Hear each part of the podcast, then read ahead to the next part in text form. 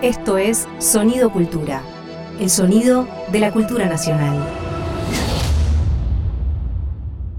Previamente, en la inquietud. Hoy la ballena es el tema de, Del programa. del programa. Va a venir Mario Santucho en un próximo bloque, lo vamos a tener una, una entrevista, ¿no? El director de la revista Crisis.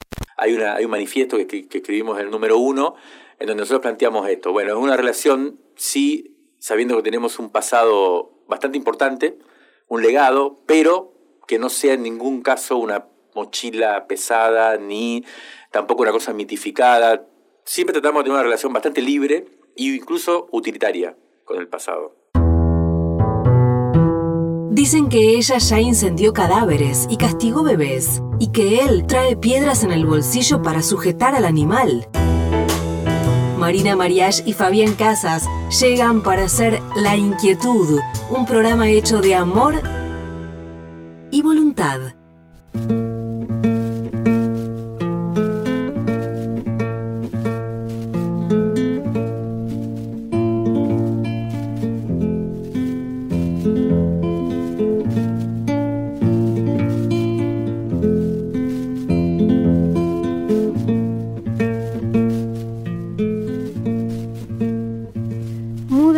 Y pensativa, ayer me dejó mi hermano cuando me habló de un fulano famoso en la poesía.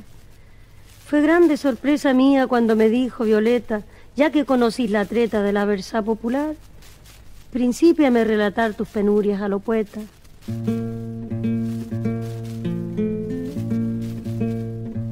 Válgame Dios Nicanor si tengo tanto trabajo que ando de arriba para abajo desenterrando folclor. No sabéis cuánto dolor, miseria y padecimiento me dan los versos que encuentro y muy pobre está mi bolsillo. Y tengo cuatro chiquillos a quienes darle el sustento. En ratitos que me quedan entre campo y grabación, agarro mi guitarrón o bien mi cogote yegua. Con ellos me siento en tregua para reposarme los nervios, ya que este mundo soberbio me ha destinado a este oficio y malaya el beneficio, como lo dice el proverbio.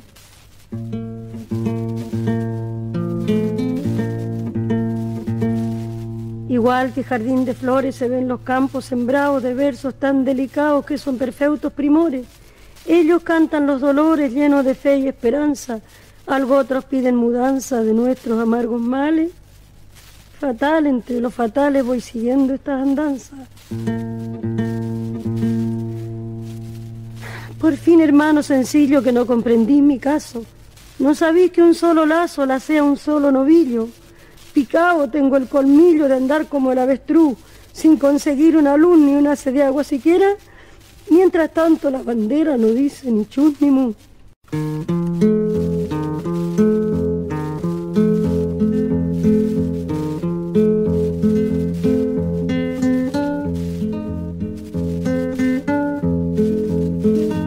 Hola Fabi, ¿cómo estás? ¿Qué haces, Mari? Programa 8, temporada 3. ¿Cuántos tenemos? 83, ya no sé cuántos debo tener. Bueno, hoy vamos a tener como tema a Chile, Chile. Chile, Chile. Yo viví en la calle Chile, Chile y San Peña. Yo estoy viviendo en la calle Chile. ¿Viste? Y mi gato se llama Chile. Espectacular. ¿Y te gustan los chiles? Me encanta. ¿El picante te gusta? Sí. Mira, yo no. O sea que sos eh, sádico anal. Eso dicen las personas que, a las que les gusta el picante. ¿Sabías eso? Bueno, no, no, no sabía. Sí, sí. Escuchame una cosa. ¿Qué recuerdo? Chile, ¿no? Para mí, hoy pensar. Bueno, antes de, de empezar a charlar, cuando hablamos con Karina, no Arellano, nuestra productora, yo pensaba. ¿Sabes que Chile es el país que más me gusta en el mundo? Mirá, Siempre, eh, lo digo siempre, ¿no? De los, de los países que conozco, es el país que más me impactó, siempre. Yo supongo que tiene que ver no solamente porque los países te gustan por, digamos, por la leyenda que hay en torno a ellos, sino también por el momento que vas por primera vez a ese país, por la gente que vive en ese país, las cosas que, que muchas veces una, perso- una persona representa un país, ¿viste? Yo tengo ahí muchos amigos, Sergio Parra, que tiene una librería, vos lo conocés, ¿no? La librería. Metales Pesado, te- eh, es, es como un hermano para mí y en muchos momentos de mi vida muy difíciles yo crucé la cordillera, escribí bárbaro, las ideas no se matan, llegué del lado de Chile y me dieron cobijo, comida, calor. pensé que ibas a decir me dieron COVID. No, no, me dieron, me dieron comida, calor, eh, y aparte caminé la calle San Diego en Santiago y me leí me compré todos los libros de Enrique Linde, de, de Millán, au- autores que desconocía completamente cuando tenía cuando fui por primera vez, ¿no? que tenía creo que 20 años, yo 19, y me encantaron, me fascinaron. No sé cuál es tu, tu vínculo con Chile. Mi vínculo con Chile es muy temprano, porque yo nací en el, En Chile. en el 73, justo, bueno, el año que fue el golpe en Chile, ¿no? Sí. El, el- el golpe de Pinochet. Sí, Y ese año, que todavía faltaban unos años para el golpe de Estado en la Argentina, aunque ya se vivían épocas eh, violentas y difíciles, hubo exiliados chilenos en Argentina. Y en mi casa pararon unos exiliados chilenos espectacular. que formaban parte de un, de un grupo de música Sí. que se llamaba Los Jaivas. Increíble, que aparte fue un, un- un grupo que tuvo mucho éxito durante mucho tiempo, ¿no?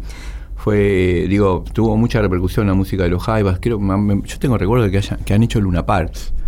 Bueno, yo era muy chiquita y no me acuerdo, por supuesto, era un bebé apenas, tenía casi un año, estaba empezando a gatear, ¿no? Sí. Y, pero sí me, me acuerdo mucho de, de estar como gateando, me acuerdo mucho, digamos, tengo imágenes, sensaciones de estar gateando entre ellos con mi perro salchicha y comiendo galletitas que le convidaba al perrito y también a, a mis compañeros chilenos. Así que es muy temprana mi relación con Chile y también, bueno, como vos, ¿no? Fuimos eh, intercambiando con queridos poetas chilenos, Paula y la Vaca. eh, Malvo Riola, sí, estoy pensando ahora, ¿no? Elvira Hernández, grandes poetas. uh, enormes. Y, Enormes. bueno, el mismo Sergio Parra. Sergio, el mismo, el No, mismo Sergio Parra Parra- que tiene aparte la editorial, la, la revista, en un momento fue editorial y también es una es un- una galería Una- de arte, metales metales, pesados, pesados, ¿no? que es un, que es un núcleo de repotente al- en Chile, de, de donde va gente todo el tiempo a la librería, de todo, de todas las edades, a buscar libros nue a buscar libros no emergentes. No, me pareció muy, muy lindo eso que dijiste de me cobijó, que a mí Sí. me pasó lo mismo, porque cuando yo, cuando era joven, o sea, chica estaba en el colegio, mi, mi hijo se fue a vivir a, papá? Mi Tu papá. papá se fue a vivir a Chile, Mira, entonces yo cada tanto lo visitaba. Y me ponía misiones porque no tenía mucho que hacer allá cuando estaba de visita y no la pasaba muy bien porque no tenía mucho que, no sabía bien qué hacer. Sí. Entonces me llenaba la agenda con visitas a poetas. Y, Mirá. y Sergio Parra eh, fue uno de los que me cobijó en esos mira, años. qué bueno. Sí, incluso estuve en la casa, o sea, paré en la casa de él, esto me, me llevaba de, de parranda. Sí, Parra era un parrandero. Sí. Y sigue siéndolo, Sí. bueno, acotado a su edad, pero no para nunca. Yo estuve hace poco antes de cuando terminaba la pandemia y me acuerdo que, bueno, Chile era tuvo fue uno de los países con el sistema más, más- uno de los sistemas más restrictivos para entrar, porque me acuerdo que llegué a, a Santiago y yo quería ir a ver a Parra y bueno, tenía que hacer una actividad pero te tomaban, viste, te hacían el, ¿cómo se llama? La, la- el, test de COVID. El test de COVID, lo hacían en el aeropuerto.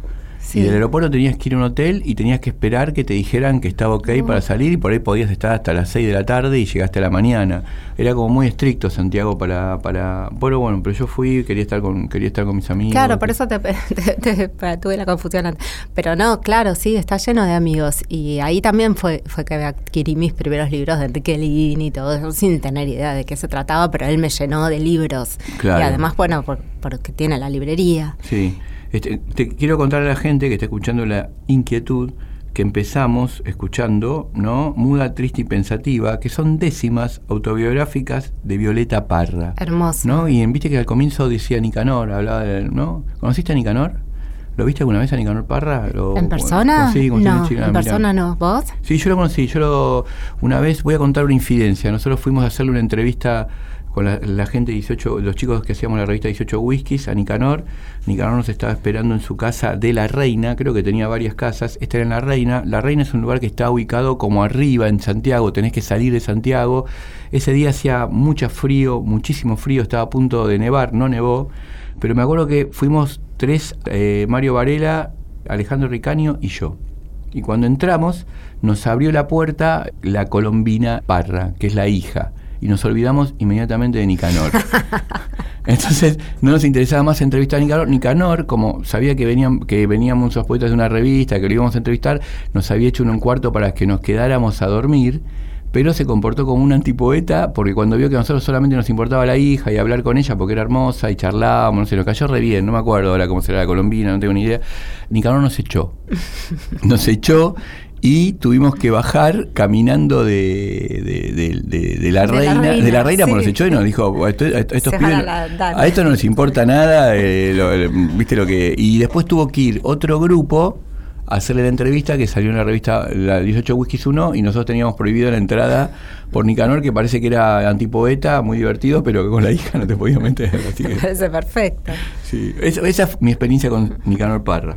Y otra, otra que te quería contar, Sí. eh, otra vuelta yendo para Chile, eh, acompañando a una, a una banda de músicos. Bueno, no era una banda de músicos, eran varios músicos que iban a tocar separado, eh, estaban Chancha, Viría, Circuito, Villa Diamante, y bueno, estábamos ahí, hicimos una parada en Mendoza, porque estaba Fauna también, que eran mendocinos.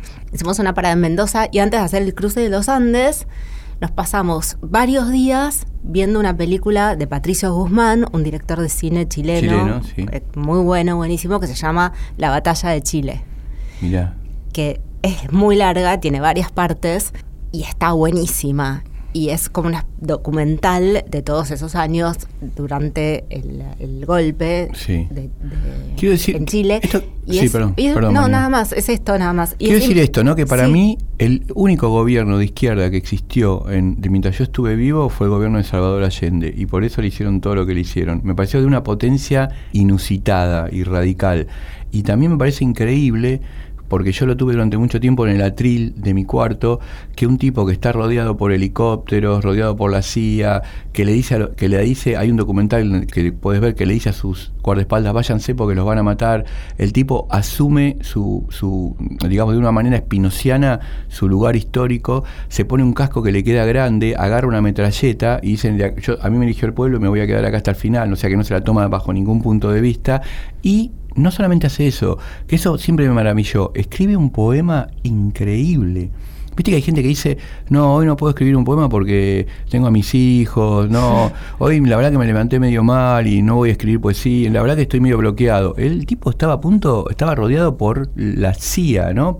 Lo había traicionado Pinochet, que supuestamente era el que lo, lo- lo iba a venir a, a sabía que lo iban a asesinar y sabía que iba a terminar, y el tipo escribe ese poema hermoso que se abrirán las alamedas para que no el hombre Es nuevo. hermoso. Y vos, vos decís, qué potencia que tuvo ese presidente poeta para en un momento tan importante y tan radical, donde uno por ahí, yo por ejemplo, saldría corriendo, o me pondría a llorar, o me entregaría, saldría con las manos en alto, no tengo ninguna duda, soy un cobarde, lo quiero decir así, no haría lo que hizo él.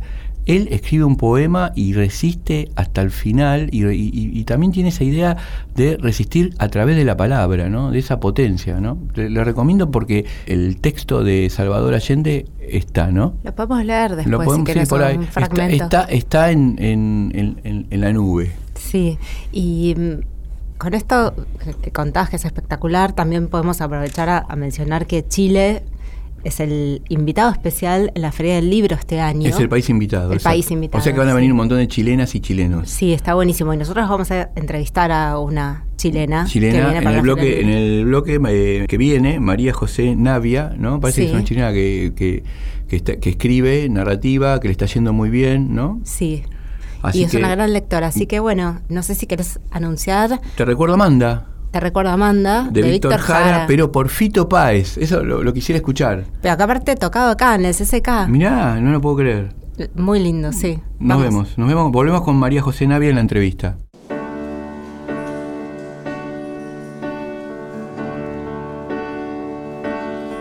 Recuerdo manda la calle mojada, corriendo a la fábrica donde trabajaba Manuel.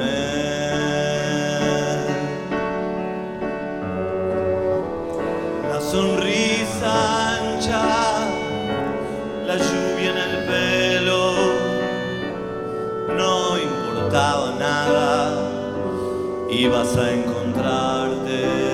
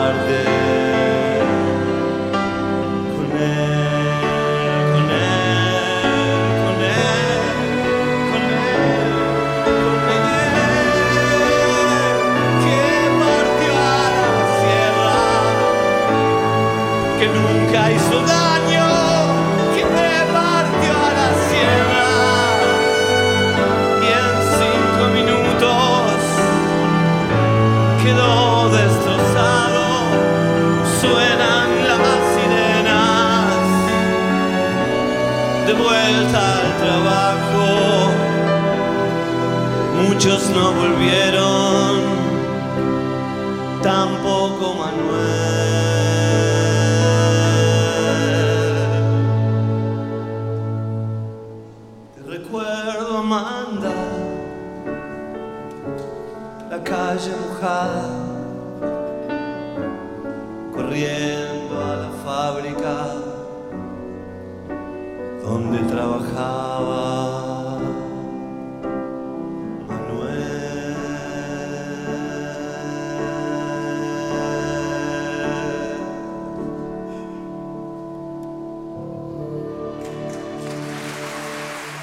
Porque solo la emoción y los ladrillos duran. Quédate escuchando La Inquietud. Hola, Hola. Hola María José, ¿cómo estás? muy bien, muchas gracias eh, por tenerme con ustedes eh, a la distancia. No, un gusto tenerte y saber que, bueno, que en breve vas a estar acá en Buenos Aires, invitada por varios eventos que tenés en la Feria del Libro, porque acabas de publicar en Buenos Aires, en Argentina en realidad, dos libros, Kintsugi por la editorial Concreto y Una Música Futura por la editorial Marciana. Bueno, vamos a contarles a nuestros oyentes que María José Navía es una escritora chilena y crítica también, ¿no? Y una gran lectora, eh, muy joven, eh, de- nacida en, en los años 80, en el 82 más precisamente, que forma parte de, un, de una constelación de escritores eh, de la nueva narrativa chilena que, que están arrasando con todo, ¿no? Están caminando muy fuerte, como, mm, bueno, ustedes deben conocer ya a Alejandro Zambra, Alejandra Costamagna, Lina Meruane. Lina Meruane, ¿no? eh, Nona Fernández. Hubo como un cambio de paradigma. Parece como si hubiese habido un cambio Sí. de paradigma, porque antes los chilenos eran la poesía y ahora eh, están los narradores, ¿no? Las narradoras. Es verdad, está bueno eso que decís. ¿No? ¿Qué pe- pensás de eso, Sí, no? no sé, yo igual creo que tenemos una tradición. Lo que pasa es que la poesía lo, lo, lo eclipsaba un poco, pero creo que tenemos una tradición narrativa también Sí, muy interesante. No sé, pensando desde María Luisa Bombal, José Donoso, bueno, Bolaño, o sea, hay, hay, hay un montón de muy buena narrativa también, Sí, sí, también por acá. duda. Pero sí, es, cier- es cierto que, que en los últimos tiempos han salido más narradores, o ahora tal vez esa linternita está apuntando con, con un poco más de intensidad a la narrativa chilena. Sí. ¿Y vos cómo te llevas con la poesía, ya que, ya que salió el tema? Me encanta, Ah, me qué encanta la poesía. Leo, leo mucha, mucha poesía. De hecho, el, el título Una música futura viene de un poema de Blanca Varela, Sí. una poeta peruana que admiro un montón. Y siempre estoy leyendo poesía en español y también en inglés. Yo leo más en inglés que, que en español, entonces también ahí muy fan de, de Emily Dickinson, así como de las más antiguas, pero, pero de las recientes. Me encanta Ada Limón, me encanta Araceli Kirmay, Luis Click, Montones. Me, me, Qué, me qué gusta bueno que puedas la- leer a, Emily. Qué bueno que puedas leer a Emily Dickinson en inglés, porque es realmente para mí imposible de traducir, ¿viste? En mi experiencia, ¿no? Es difícil, siempre es la leo en difícil porque inglés. además, claro, tiene esa, esa concisión, esa brevedad que, que, claro, cada palabra es tan importante, pero, pero bueno, o sea, entre no leerla y, y leerla en traducción al español, que hay, que están apareciendo cada vez más traducciones, además entonces hay por dónde, por dónde escoger, eh, creo que es mejor leerla siempre. ¿Por qué lees más en inglés que en español? porque me gusta mucho la, la- la literatura en inglés. Yo además me formé académicamente en Estados Unidos, hice el, el magíster en Nueva York, el doctorado en, en Washington, en la Universidad de Georgetown, y es la literatura con la que me siento muy, muy, muy afín. Y soy profesora de literatura inglesa. Mira, Entonces hago claro. clases de literatura en inglés, en, en idioma inglés, eh, leyendo textos en inglés. Entonces un poco estoy en, rodeada de eso, de eso de esos textos, eh, yo mucho, y de, incluso de la tradición eh, en español, por ejemplo, mi, mi escritor favorito es Rodrigo Fresán, que también es un escritor que tiene una influencia de lo anglo. muy Total, importante. total, de lo anglo, pero a Wow, full, ¿no? qué Sí. fuerte, qué declaración Es una tan declaración fuer- fuerte. fuertísima acá en Es, Argentina. es, es- wow. ¿Qué, ¿Qué declaración tan fuerte dice? Mi, mi escritor favorito es Rodrigo Fresán.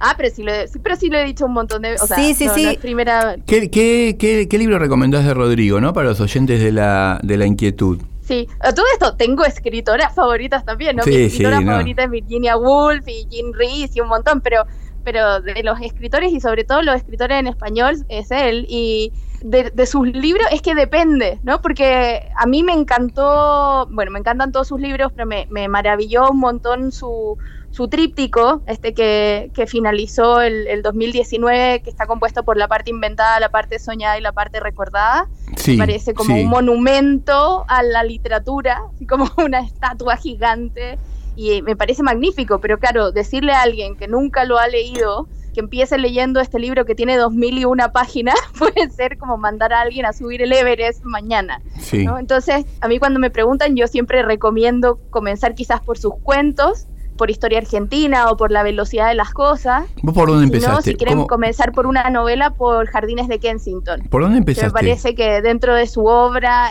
es, es- es la novela, no voy a decir más fácil, por- por- pero, pero es la novela que, que creo que es más amigable para un lector que se esté acercando a esta, a esta avalancha de referencias con las que juega Rodrigo Fresán en, su, en sus libros. ¿Y vos por dónde te acercaste? ¿Cómo empezaste con Fresam? Yo empecé por Mantra. Mirá, Eh, yo empecé por Mantra por, por un tema como cronológico, no lo leí a los 18, 19 años cuando, cuando salió y, y me, y, me, y me deslumbró, me encantó, me encantó esa novela, es esta novela que él escribió por encargo sobre Ciudad de México y me pareció como una cabeza y un universo excepcional. Y ahí ya seguí leyendo eh, hacia atrás, digamos, los libros de, de él y bueno, y desde entonces siguiendo el camino, lo- los libros que han seguido saliendo eh, hasta, hasta ahora, ¿no? Sí, yo te he visto eh, recomendar libros de Rodrigo Fresán, pero no tenía tan claro que entre todas las lecturas que vos haces, porque también quiero aclarar esto, que María José es una escritora muy prolífica, porque yo nombré dos títulos de ella, pero tiene publicados muchos más títulos. Eh, bueno, tiene publicado Lugar, eh, tiene publicadas las variaciones Dorothy, ¿no? También Instrucciones para ser feliz. ¿Te acordás que me lo mandaste, hermosa? Y además es una Sí, y ahora último salió todo lo que aprendimos de las películas. que Ay, salió todo eso, España el último, sí, sí, sí, perdóname. Sí, sí, sí.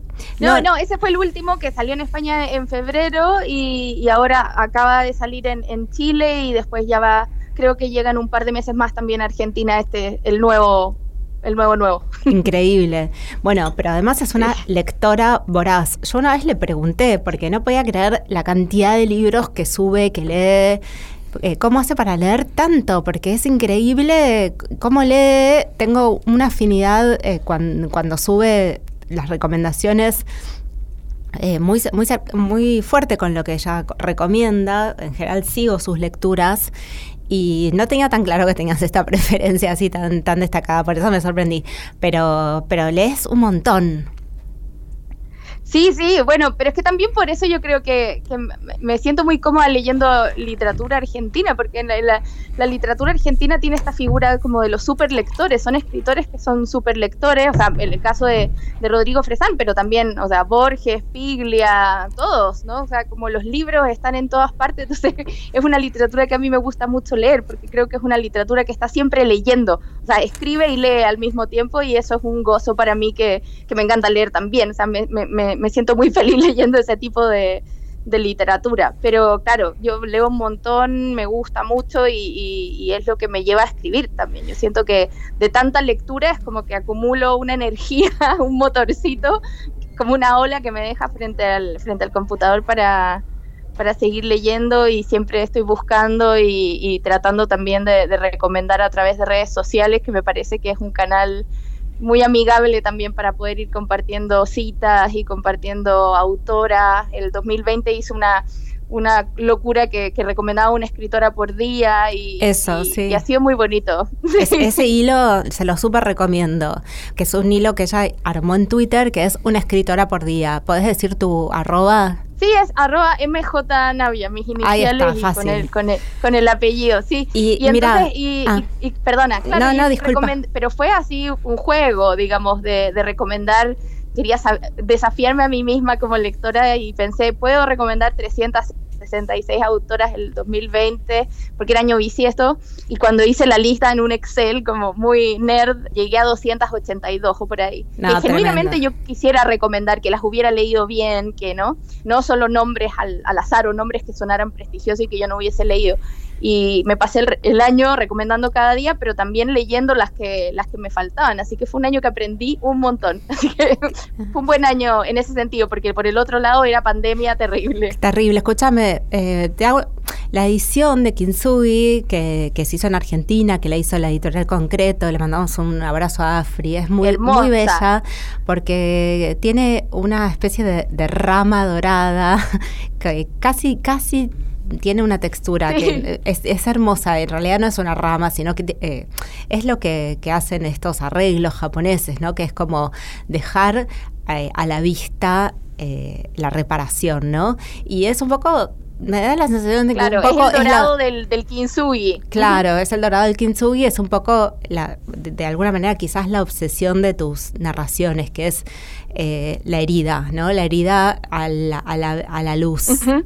eh, ¿Cuál, es, sí. de, ¿Cuál dirías que es el tema de tu, de tu literatura, de tu escritura? Yo creo que hay varios. O sea, el, el, en el caso de, de Kintsugi, claro, está la herida, pero, pero al final es, es esa indagación en, en, la, en la memoria, en la familia. A mí me interesan mucho los vínculos afectivos que no, que no son los más clásicos. Entonces, por ejemplo, en Kintsugi me interesaba mucho destacar el vínculo entre la tía y la sobrina. Claro. ¿no? La tía que no ha tenido hijos y su sobrina, y entonces solo los personajes que están en el eje tía-sobrinas son los que cuentan en primera persona, todos los demás están narrados en tercera persona, entonces me interesaba darles esa voz a ese vínculo. Después en este último, en el libro último, este el, que salió primero en España, lo llevo más lejos y ni siquiera son vínculos familiares, entonces tenemos casi madres, casi padres, en, es otra la, la figura, me interesa explorar eso esos lugares y también la presencia de la tecnología en esos afectos, o sea, cómo de a poco la tecnología va llegando ¿no? y, y, y, se, y va formando parte de, de, nuestras relaciones afectivas, o sea, toda relación humana ahora tiene su contraparte virtual, aunque sea un mail, no, no tiene por qué ser redes sociales, pero, pero tener un WhatsApp familiar o con la pareja o con el grupo de amigos. Y entonces en Kintsugi, por ejemplo, las pantallas se van comiendo la familia hasta el último capítulo, cuento, no sé cómo, cómo llamarlo, eh, donde, donde se comen un poco la, la intimidad, ¿no? Se, lo, se devoran la, la, intimidad porque está este capítulo suerte de reality show de una, de una pareja donde hay pa eh, pantallas y, y, cámaras filmando por, por todas partes, pero antes van apareciendo, ¿no? Desde el teléfono en el primer cuento, donde llegan estos mensajes del monstruo y después luego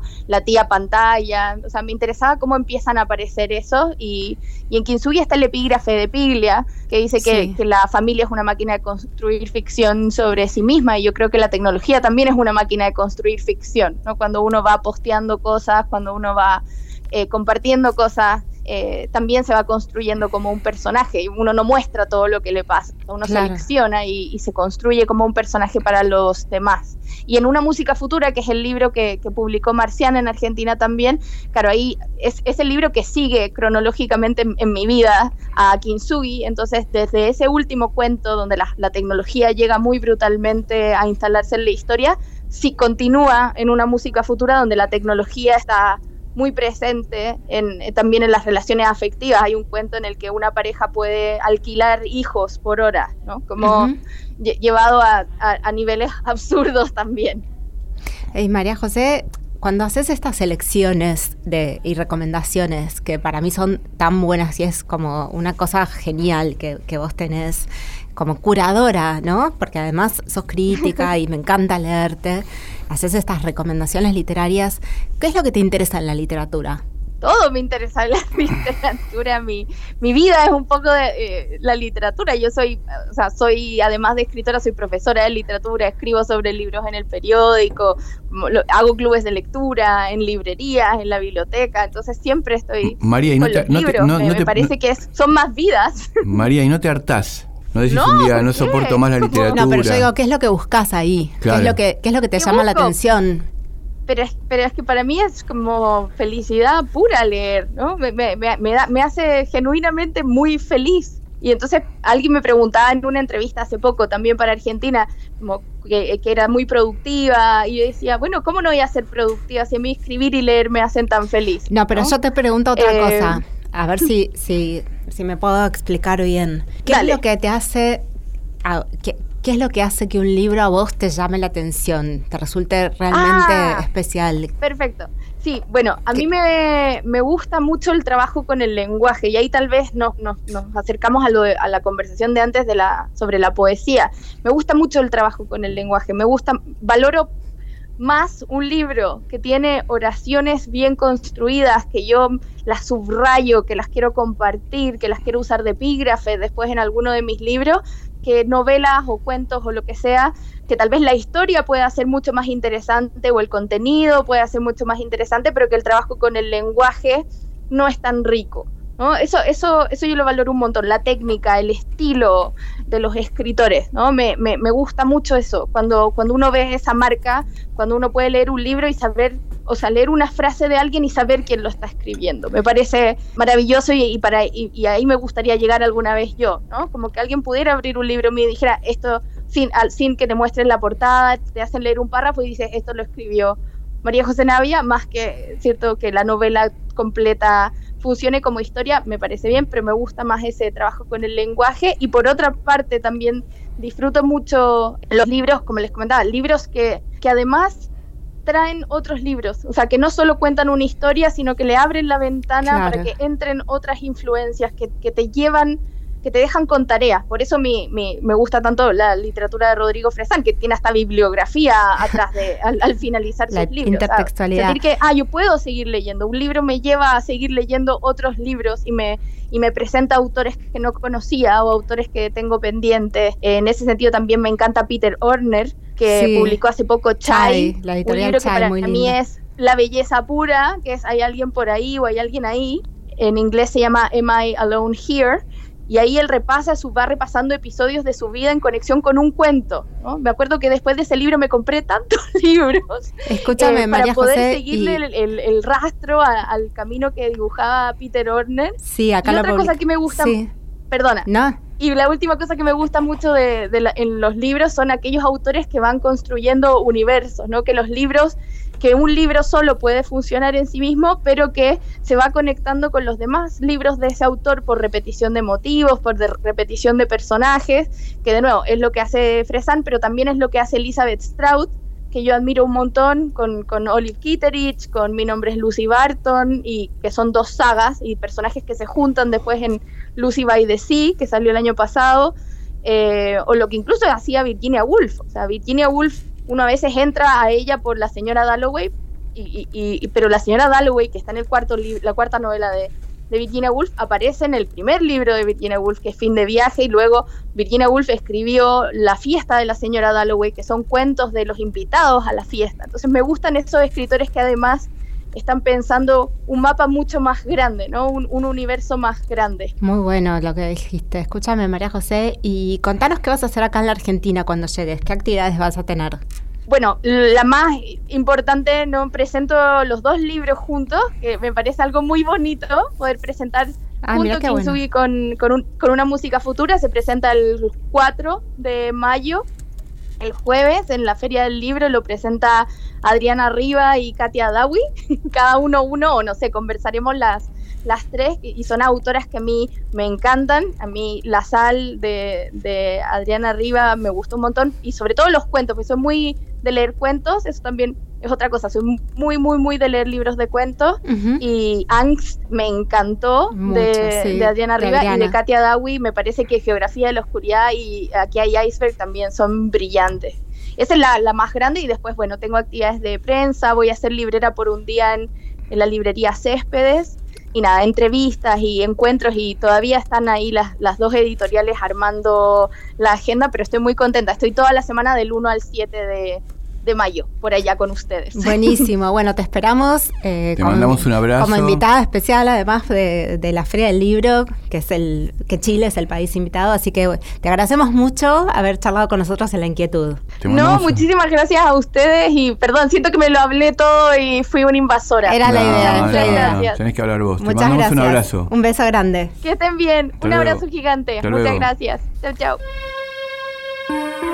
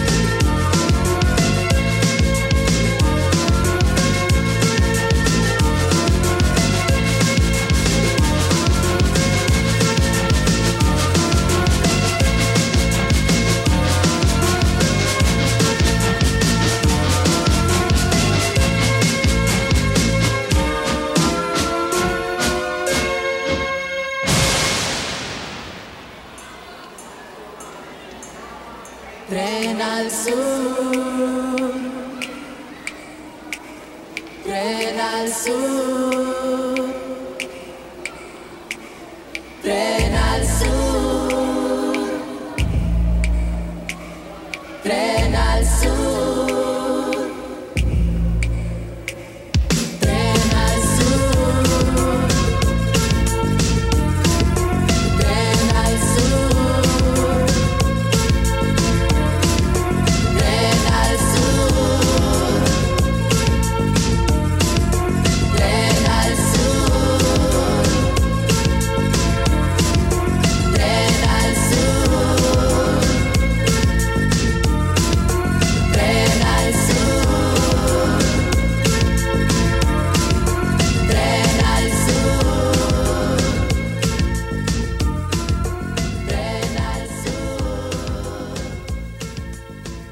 Escuchando un contenido con, con- contenido del Ministerio de Cultura. ¿Me responde esta inquietud? ¿Qué se necesita para editar un libro? Bueno, primero hacer la salvedad de que hay tantos, a tantas formas como, como editores y como proyectos editoriales, pero creo que arrancando por lo más obvio, leer el, el texto, pero leerlo en un contexto de, de deseo de encuentro con, con el espíritu del, del texto, más allá de lo formal, que también hay que darle ojo. Pero cuando ese espíritu se expresa y, y gana el ánimo del lector entusiasmado, que, que creo que eso es un editor, un, un- un lector entusiasmado, ahí bueno se empieza a resolver esa, ese dilema de para qué hacer que un texto sea un libro, ¿no? O, o construya dentro del mundo donde hay miles de millones de libros uno más. Eh, pero bueno, cuando eso se resuelve, ahí brota eh, ese entusiasmo que, que empieza a coordinar los aspectos más formales, más prácticos para que, para que el libro se lleve adelante, ¿no? Eh, decisiones que hay que tomar, que, cómo tiene que ser la forma, cómo, cómo debe ser el tamaño de ese libro, en qué materiales se tendría que imprimir, el, el tamaño de la caja, de la tipografía, eh, y un montón así de decisiones que hacen que, ese objeto luego agarre una autonomía, entre en el mundo de lo que no se puede controlar, en el mundo, en ese mundo espiritual de las ideas, y bueno, y entre a rodar, a vivir su vida. Es como, como un ser. así, así leo un libro. Pero bueno, es una de las maneras de plantearse para, para la construcción de, de los, de, de- de esos objetos, de los libros. Pero como dije al principio, hay, hay muchas, muchas maneras. Qué grande Chicho, lo quiero mucho, un abrazo grande a Gustavo. Gustavo López, ¿no? Un gran editor de la, de la editorial Vox, ¿no? Que hizo historia en los 90 y sigue haciendo Sigue haciendo y historia. sigue haciendo historia, claro, por supuesto. Sí, sí, sí, un genio. Escúchame, eh, Fabi, tenemos un- una novedad que es que ahora también los, me- los oyentes nos pueden mandar mensajes acá. Karina Arellano, nuestra productora estrella y Sí. musicalizadora increíble, Sí. nos pasó el teléfono. Es 11 66 52 9186. Siempre quise hacer esto. 11 66 52 9186 para recibir mensajes en la inquietud. Pueden contarnos por qué nos escuchan, qué les gusta más, cuál fue su programa favorito. Gracias. Y qué Cari. querrían, ¿no? Quisiéramos. Sí, si también nos, puede, pueden ¿no? nos pueden pedir temas. O entrevistados, ¿no? Por ejemplo, te entrevisten a Mick Jagger. Gracias a, a Cari y a Blas Espejo en sonido. Bien. Eh, bueno, seguimos con el tema de Chile. sí. ¿Qué tenés? Mira, tengo un libro que a mí me gusta mucho que es de Germán Carrasco, Manta de- Mantra de Remos. Y quería leer un poema que habla sobre el amor. Carrasco es un, es un poeta, un- una generación, ah, yo creo que anterior a la mía, un poco más joven que yo, y lo conocí en Estados Unidos en una beca que estuvimos juntos, ah, y, eh, y nos llevamos muy mal. Pero ser amigo de Carrasco es como querer ser amigo de una araña pollito, pero me parece un poeta descomunal, me parece uno de los más grandes que hay. El amor hacia el mundo, balada trucha. Alguna vez nos enamoramos con una cantante de jazz. Oh, hay varios estándares que no podré volver a escuchar. Estuve también con una cabra de cerro, y para subir ahora a la montaña debo esforzarme para evitar el abismo de su recuerdo. Una mujer es una montaña y quizás uno es Diango, un hombre con un ataúd a cuestas, un camello que jala con una soga de ahorcado, una caravana de féretros por el desierto. montaña y desierto, vaya nombres, se aman hasta que la muerte los separe o directamente los convierta en fríos desconocidos. La que me dejó la lista más larga de ítem con cruces era Argentina y gustaba de la música contemporánea. Una serie de discos están ahora condenados al ostracismo. La sección que ocupa la poesía o esa misma música en la tienda, o sea, el lugar donde no llega ni el plumero. Bebería el mezcal de tu saliva, le dije en una ocasión a una niña, y hoy veo el mejor aguardiente del universo con el recelo de la aparición fantasma de esa niña en un mercado de Oaxaca. Todo esto con una culpa de ancla, como un albatros pesado y piojoso que me cuelgan en el cuello unos marinos, yo desnudo y con frío en la popa. Esta amaba el sol piadoso, aquella otra el cine de ciertos directores, y la tercera amaba un té rasposo como su voz. Aquella amaba a ciertos autores que casi nadie recuerda y que yo probablemente no volveré a releer. El amor hace al mundo más estrecho. Es muy bueno, Germán. Muy bueno, muy bueno. Yo también había traído un poema de Germán y me gusta mucho la incidia del sol sobre las cosas. Espectacular. El primer libro de él, creo Sí. que, si no me equivoco. Es hermo- ah, Ya el título, ¿no? La insidia del sol sobre las cosas. Es hermoso el título, sí. Germán es, un amigo difícil, pero lo, qui- lo quiero mucho, le mando saludos. Del otro Yo también, le mando, yo también le mando saludos. sí. Me ha cobijado también allá en Chile. eh, Te cobijaron mucho en Chile. Muy, muchísimo. muy cobijada.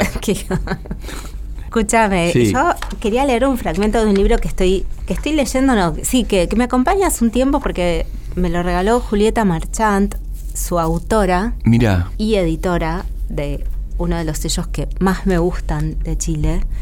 Eh, pero ahora voy a hablar de este libro de ella. Autora de Contra el cliché. mirá. Lo voy a decir así. Como cliché, chileno. Como, en chileno. chileno. como en Ellos dicen chileno. así. Contra el cliché. Contra el cliché. Me hizo una dedicatoria hermosa, me lo, dedic- me lo regaló y es un libro que me acompaña, porque es un libro de teoría sobre la poesía.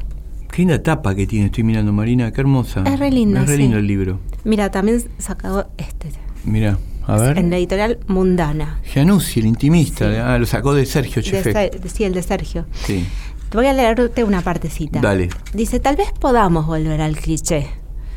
La frase no es mía, es de Ann Carson y me persigue hace un par de años. También me persigue Helderling, el poeta al que se refiere Carson cuando dice, tal vez podamos volver al cliché. Helderling, el escritor, el pensador del poema, el zafado que habla lenguas que nadie entiende, el demente hospedado por un carpintero que se lo lleva de la clínica psiquiátrica a vivir con él, el loco que toca piano a golpes, la cima de la poesía alemana en la punta de una torre, un genio. Carson se confiesa fascinada cuando interpreta la catástrofe de Hölderlin como un método impulsado por la rabia contra el cliché. La respuesta del genio ante la rabia es la catástrofe, dice, y piensa la catástrofe como respuesta porque cree que el cliché es una pregunta. Muy bueno, me parece. Y que son, son todos ensayos, tiene muchos ensayos. Sí, es un, es un ensayo continuo en realidad, que va eh, atravesando diferentes cuestiones. Como por ejemplo que el poema es un trabajo, que un verso te puede llevar dos años, que, que- que no hay una fuera de la técnica, hace un, pa- un, mm, trabajo sobre el sentir y el pensar, eh, lo poético versus la, la poesía. ¿Qué sería lo poético versus la poesía? Bueno, ella dice, por ejemplo, que existe lo poético en el mundo, ¿no? Por ejemplo, hay muchas eh, ideas de lo poético, como Sí. por ejemplo, un atardecer. Sí. Una tercera- Eso es una ima- una imagen que decís, bueno, eso es poética. eso. Qué poético, Qué poético, claro. sí. Y sí, está bien, es poético, o es lo que llamamos poético, pero eso no hace a la poesía necesariamente, no tiene ni siquiera por qué convertirse en poesía o no es materia necesaria de la poesía. Para que haya poesía tiene que haber, antes que nada, un elemento que es la materia de la poesía, que es el lenguaje, un sujeto que opere sobre ese lenguaje y una relación con lo otro, con el mundo. Con el mundo, claro, como más, más, más eh, trabaja como... Y, y- y escribió, me estabas diciendo, estabas hablando de otra editorial que tenés ahí el libro, que dijiste, bueno, no voy a, lo voy a decir después. Sí, te lo digo después o te lo digo ahora. Dale, llama- ¿qué es? ¿Cómo- el- qué- me- es hermoso el libro ese. Esta editorial se llama Cuadro de Tiza. Sí. Y es mi editorial favorita chilena, voy Mirá. a decirlo así, porque son ensayos muy breves, publicados así como...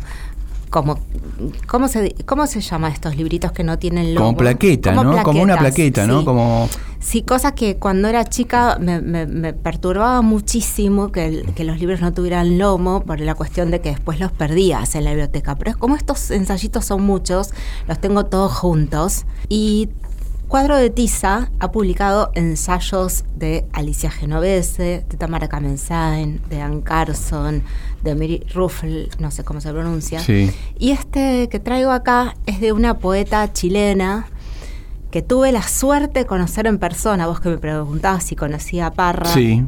A él no, pero a ella sí.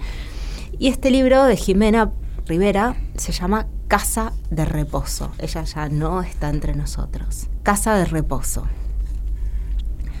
¿Por qué los ancianos y los enfermos son una carga hoy para nosotros? Algo que no nos interesa, que no es asunto nuestro. Los niños también son una dificultad, pero de otra factura, ya que sabemos que son carne fresca que llevará nuestro pasado marcado a fuego en la memoria. No sé cómo llegamos a esto, pero un poeta comentaba que no sabía de dónde venía la tristeza y le preguntaba a un dios natural por ella. Para mí, la tristeza viene de Pompeya y es una tristeza indiferente, como un amante estático con un cuerpo inerme y una sonrisita suburbana. Muy bueno, buenísimo. Voy a terminar con uno de Germán Carrasco. ¿Qué te parece? ¿No? Uno de nuestros poetas preferidos. Dale. Se llama Fábula. Ruiseñor, te envía saludos la serpiente. Dice que le gusta cómo cantás. Le parece injusto que la retraten junto a plantas nucleares como en Gambling Gods and LCD de Peter Mitchell. Prefiere aparecer como la bufanda de Lord Krishna o abrazada a una amiga como dos chicas que, entre risas, comparten una copa en el logotipo de una farmacia antigua. Mezcla del caduceo y la copa de Igía. Mudar de piel, rejuvenecimiento constante, cobre que no se oxida. El hecho de retratarme junto a la planta nuclear es una condena, Rui, señor, como si una clase social estuviera destinada a permanecer ad eternum sin movilidad. Es determinista, conservador, predecible, es escribir como te dijeron que se hacía, como viste que se hacía. Rui, te envía saludos la serpiente. Le parece que semejante trino que hace llorar deliberador y cosquilloso es el adecuado para la oda que ella merece, una oda que reviera su prestigio inmerecido e indeleble, el gran tatuaje del prejuicio que le endilgaron por superstición y odio. Quizás por eso se enamoró de tu truino, Ruí. Con tu poesía me siento amada y defendida. Serpiente, el ruiseñor te devuelve los saludos. Crack. Excelente. Bueno, nos vamos con Tu falta de querer de Mon Laferte. Tu falta de querer Mon Laferte, nos vamos, estamos terminando el programa 8, temporada 3, viene el 9 y el 10. En honor al- a Chile y nos vamos. Nos vamos con honor a Chile, le dedicamos a todos los chilenos, ¿eh? Dale. Eh, Cachay. Una vez es que un amigo mío se llama Raúl Cachay, estaba entrevistando a Alberto Fuguet. Ajá. Y Alberto Fuguet le respondía, y cuando le respondía le decía Cachay, que, quiere decir, ¿entendés? ¿Entendés? En chileno. Y él creía que le decía Cachay por él, por el apellido. Entonces cuando Cachay le preguntaba, le decía, bueno, yo pienso tal cosa, tal cosa. Fuguet. Y yo te decía, Cachay, Fuguet, Cachay. Era una cosa espectacular, ¿entendés? Bueno, estamos con los chistes malísimos. ¿Casas? Casá. Mariage. Chao. Chao.